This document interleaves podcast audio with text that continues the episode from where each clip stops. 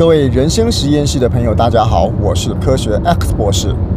这一集我要分享《谁与争锋》参赛心得，希望大家会喜欢。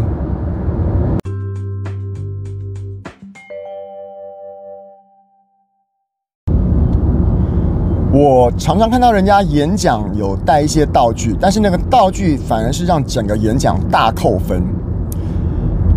这什么意思啊？他大家会觉得说，哎，演讲的时候，如果你能够把一些呃辅助的东西当做你的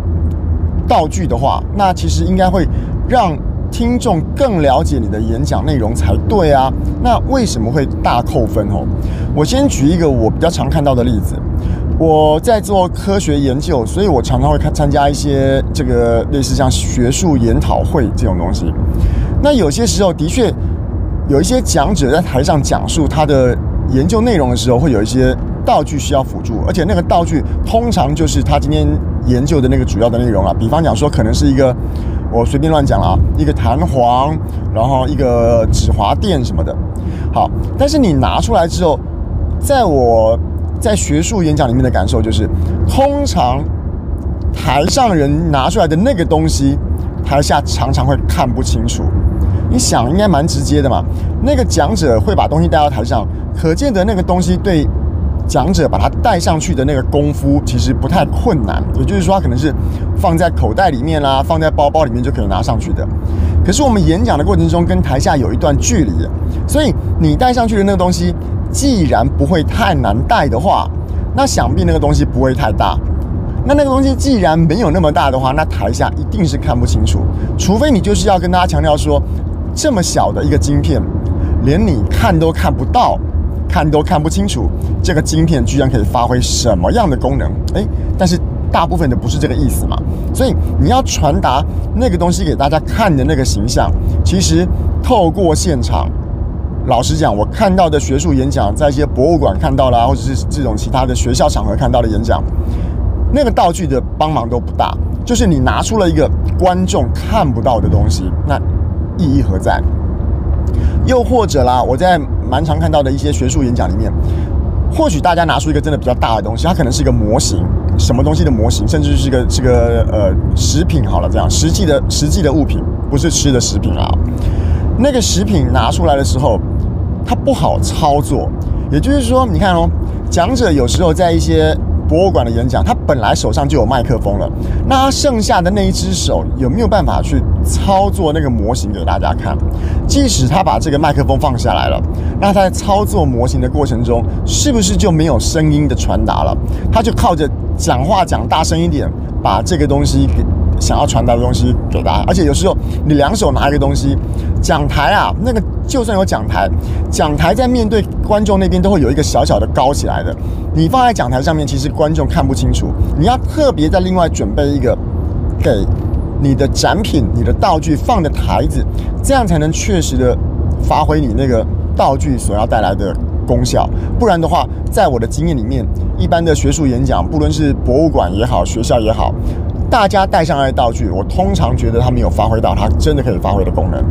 好，那现在回到演讲，演讲道具其实也分两种，有一种道具啊，是属于是我把它归类为走心的道具。什么叫走心的道具啊？今天我在演讲的时候，可能讲一件很感动的事情。那个感动的事情呢，里面传达到了我妈妈曾经给过我，给过我。哎，给过我一个贝壳好了，好，或者是说，在某一次的活动里面，有谁借了我五块钱，然后呢，五块钱是个铜板。那请问一下，那个贝壳跟那个五块钱，它真正想要传达的是我们今天这个演讲内容的感情上面的一个意念而已。我没有很必要要让大家看到这个五块钱长什么样子，因为五块钱长什么样子大家都知道了嘛。它只是来辅助我今天内容里面情感的部分而已，所以我必须带这个五块钱来加强我的的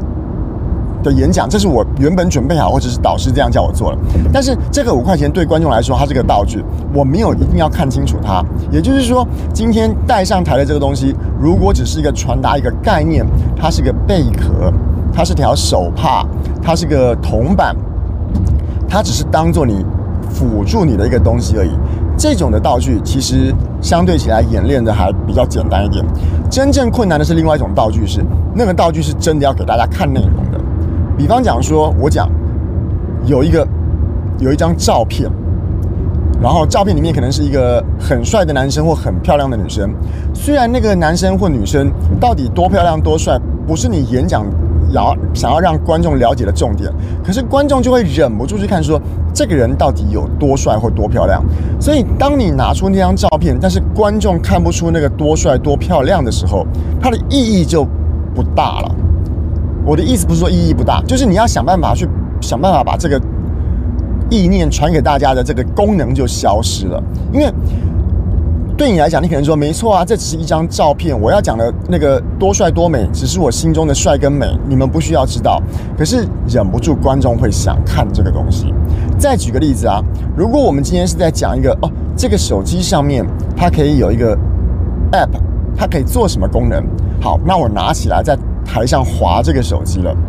如果这个演讲你是在现场看的，你不是透过后置剪辑的影片来看的话，其实你很难在。观众的距离里面看到这个 app 里面，看到这个手机里面，手机的荧幕不大嘛，所以很难看到这个 app 里面到底呈现出怎么样的画面。这个现场也很难感受。好，那这个时候怎么办？你说，当我要带照片，让我把它放大成 A3 拿上去，这也很怪啊。或者是说我今天我要展示的就是这个 app，但是。我现场就是没有可以投影的大荧幕，就像《谁与争锋》一样，他不可能把手机投影到另外一个荧幕，这样就是 PPT 嘛，就跟我们的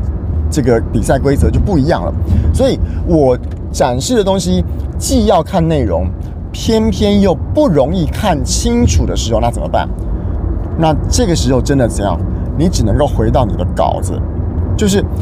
你的 App 里面出现了多厉害的东西，你必须要透过。文字透过言语，再把它做更多更多的强调。你今天这个时候就需要退而求其次的是，你把你的手机带换回到一个一个当做是前面那个只是表达意念的铜板的工作一样。那个铜板的工作只是让大家来辅助，没有要看铜板的内容。但是你手机的 App，你很难让荧幕呃让台前底下的人看清楚的话，它的。它的那个功能的层次会退回到铜板的功能，而这个时候我们只好靠着我们的言语，靠着我们的稿子，再去加强去描述说，让大家透过你的声音，透过你的文字去了解这个 app 里面呈现出了什么。比如说，呈现出了一个会会跳舞的人，会跟你讲话的猫等等的，你要用更生动的文字去强化它。可是啊，还有另外一种也很困难的，也是这种实际要给大家看到东西的道具。比方讲说是一幅画哦，这个就是比较大的东西，可能真的看得到；或者是一本书，这是真的看得到的；又或者是一个模型，这个是它的体积大到一个从台下可以清楚辨识的这个东西。好，那很多人啊，我们都说演讲要自然，演讲不要僵硬，所以动来动去很多小动作是演讲的人很多时候都会做的。但是呢，如果你今天拿出了这个道具是真的够大，真的要大家花一些眼睛的力量去注意看你这个是什么东西的话，也就是说它是书啊，是画啊，是模型这种需要注意看它的外观的，这个时候千万要千万要注意，你就不可以再晃来晃去了，你必须要把这个东西确实的拿好，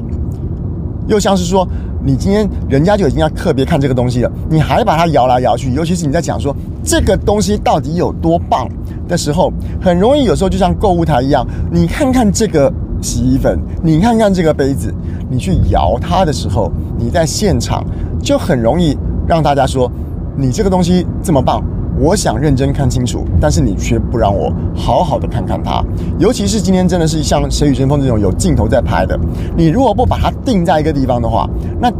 那镜头前面你一直晃的结果，真的会在画面上看起来是一个非常非常乱的感觉。那这个时候你的演讲就会扣分了。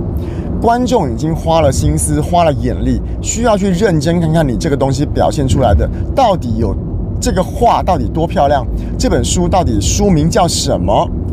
或者是今天这个模型里面到底有几个特色需要我来欣赏它的，但是你却一直摇一直摇，我已经很想要认真看了，但是你还不让我看，那是不是就对你的整个演讲更扣分了？所以说啊，我今天把这个道具分成两大类，第一大类是走走心那一类的，就是只是铜板啊、贝壳啦、一支笔这种，让大家看一看你的情感的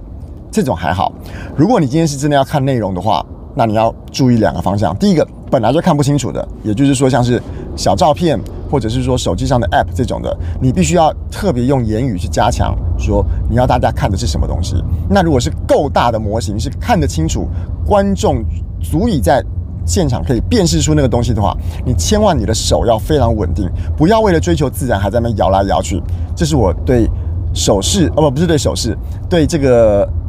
上台有带道具的时候一些心得，跟大家做一个分享。